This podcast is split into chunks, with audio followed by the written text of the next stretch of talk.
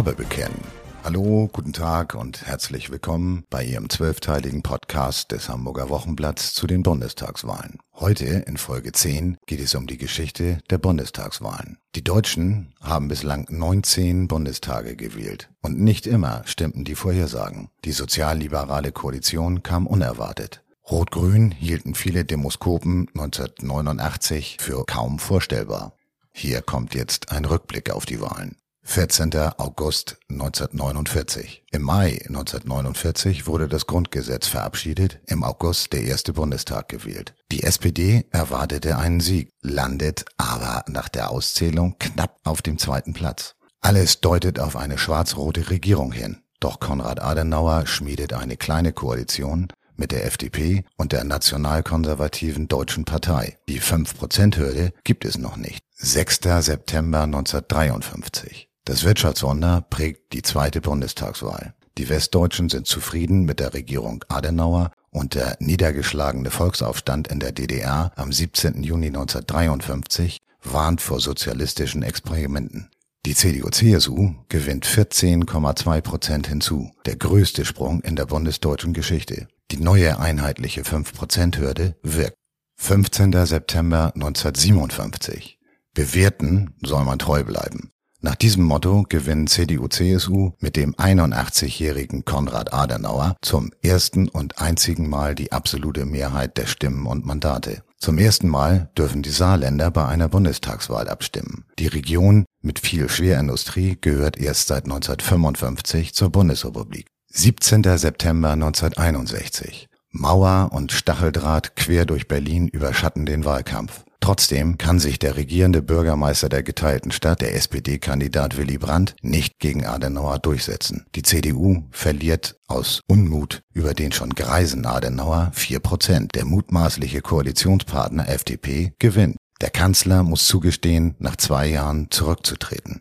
19. September 1965. Erneut tritt für die SPD Willy Brandt als Kanzlerkandidat an. Sein Gegner ist der langjährige Wirtschaftsminister Ludwig Erhard, der 1963 Adenauer im Kanzleramt gefolgt ist. Man schmiedet eine große Koalition. 28. September 1969. Machtwechsel. Es folgt die erste sozialliberale Regierung aus SPD und FDP. Kanzler wird nach seiner dritten Kandidatur Willy Brandt. 19. November 1972. Das gescheiterte Misstrauensvotum von CDU-CSU gegen Willy Brandt erzwingt die erste vorzeitige Parlamentswahl der Bundesrepublik. Mehr als 91 Prozent der Wahlberechtigten stimmen ab. Ein absoluter Rekord. Die SPD überflügelt mit Willy Brandt die CDU-CSU bei Stimmen und Mandaten. 3. Oktober 1976. Ein junger Kandidat tritt für die CDU-CSU an. Helmut Kohl. Knapp verfehlt er die absolute Mehrheit. Die sozialliberale Koalition, seit 1974 unter Bundeskanzler Helmut Schmidt, kann sich im Amt halten. 5. Oktober 1980. Die CDU-CSU tritt mit Bayerns Ministerpräsidenten Franz Josef Strauß als Kanzlerkandidat an. Doch Helmut Schmidt, der Mann mit der Prinz-Heinrich-Mütze, gewinnt die Wahl. Aber SPD und FDP sind nicht mehr glücklich mit seiner Politik. Die sozialliberale Koalition geht ihrem Ende entgegen. 6. März 1983. Am 1. Oktober 1982 hat Helmut Kohl nach dem Koalitionswechsel der FDP mit einem konstruktiven Misstrauensvotum Helmut Schmidt gestürzt. Bei der zweiten vorgezogenen Neuwahl verliert die SPD stark. Neu ins Parlament kommen die Grünen mit damals 5,6 Prozent. 25. Januar 1987. Die Wahlbeteiligung sinkt gegenüber 1983 um fast fünf Prozent. Das geht zulasten der Union, die das zweitschlechteste Ergebnis aller Zeiten einfährt. Auch die SPD verliert weiter. Die Grünen etablieren sich. Sie legen fast die Hälfte an Stimmen zu. 2. Dezember 1990. Zum dritten Mal wird vorzeitig ein neuer Bundestag gewählt. Diesmal ist der Grund erfreulich. Es handelt sich um die erste gesamtdeutsche demokratische Wahl seit 1932. Helmut Kohl, der Kanzler der Einheit, gewinnt trotz abermaliger Verluste. Die SPD mit Oskar Lafontaine verliert deutlich. Die westdeutschen Grünen fliegen aus dem Parlament. Für Ostdeutschland gilt eine separate 5%-Hürde, weshalb die realpolitischen Bürgerrechtler von Bündnis 90 es ganz knapp ins Parlament schaffen. Ebenso die SED-Nachfolger von der PDS. 16. Oktober 1994. Die blühenden Landschaften, die Helmut Kohl 1990 im Überschwang versprochen hat, lassen auf sich warten. Die Westdeutschen verlieren die Lust auf die deutsche Einheit. Sinkende Stimmen für die Koalitionsparteien sind die Folge. Wechselstimmung baut sich auf. SPD und Grüne legen zu. 27. September 1989.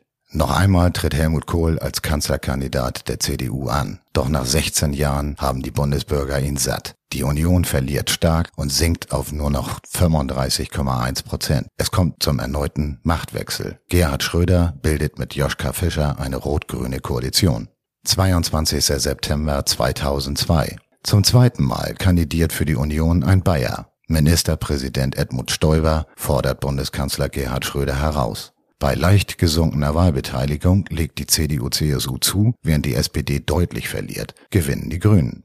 18. September 2005.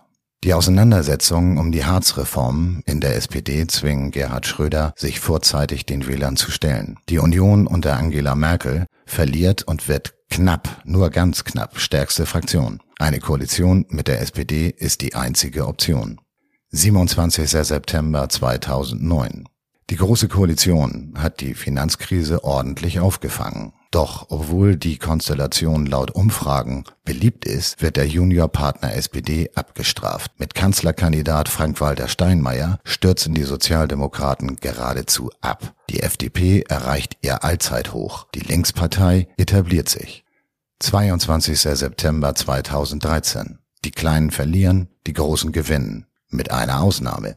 Aus dem Stand erreicht die eurokritische AfD 4,7 Prozent. Weil die FDP um 0,2 Prozent unter der 5-Prozent-Hürde bleibt, ist die einzige politisch mögliche Konstellation erneut eine große Koalition. 24. September 2017.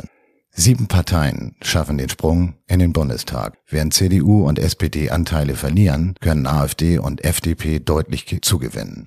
Es kommt zu sogenannten Jamaika-Sondierungen, also Gespräche über eine Koalition aus CDU, CSU, FDP und Grünen. Doch nach wochenlangen Verhandlungen sehen die Liberalen keine Vertrauensbasis. Also machen Union und Sozialdemokraten zähneknirschend weiter. Ach, und wussten Sie eigentlich, dass der Bundestag erst seit 1999 seinen Sitz in Berlin hat? Denn am 3. November 1949 hatte der Deutsche Bundestag Bonn zum vorläufigen Sitz von Parlament und Regierung gewählt. Mit 200 zu 179 Stimmen entschied sich der Bundestag damals gegen den Vorschlag der SPD-Fraktion sowie einiger CDU- und FDP-Abgeordneter, Frankfurt am Main zum vorläufigen Sitz der Bundesorgane zu machen. Mit der Wiedervereinigung und dem sogenannten Hauptstadtbeschluss vom 20. Juni 1991 wurde Berlin zur Hauptstadt. 1999 zogen dann Parlament und Regierung nach Berlin. So, und nun bleiben Sie gespannt und freuen sich schon auf Folge 11 unseres Podcasts ab 18. September, wenn es um das Ende der Ära Merkel geht. Bis dahin, wie immer, beste Grüße von Ihrem Hamburger Wochenblatt.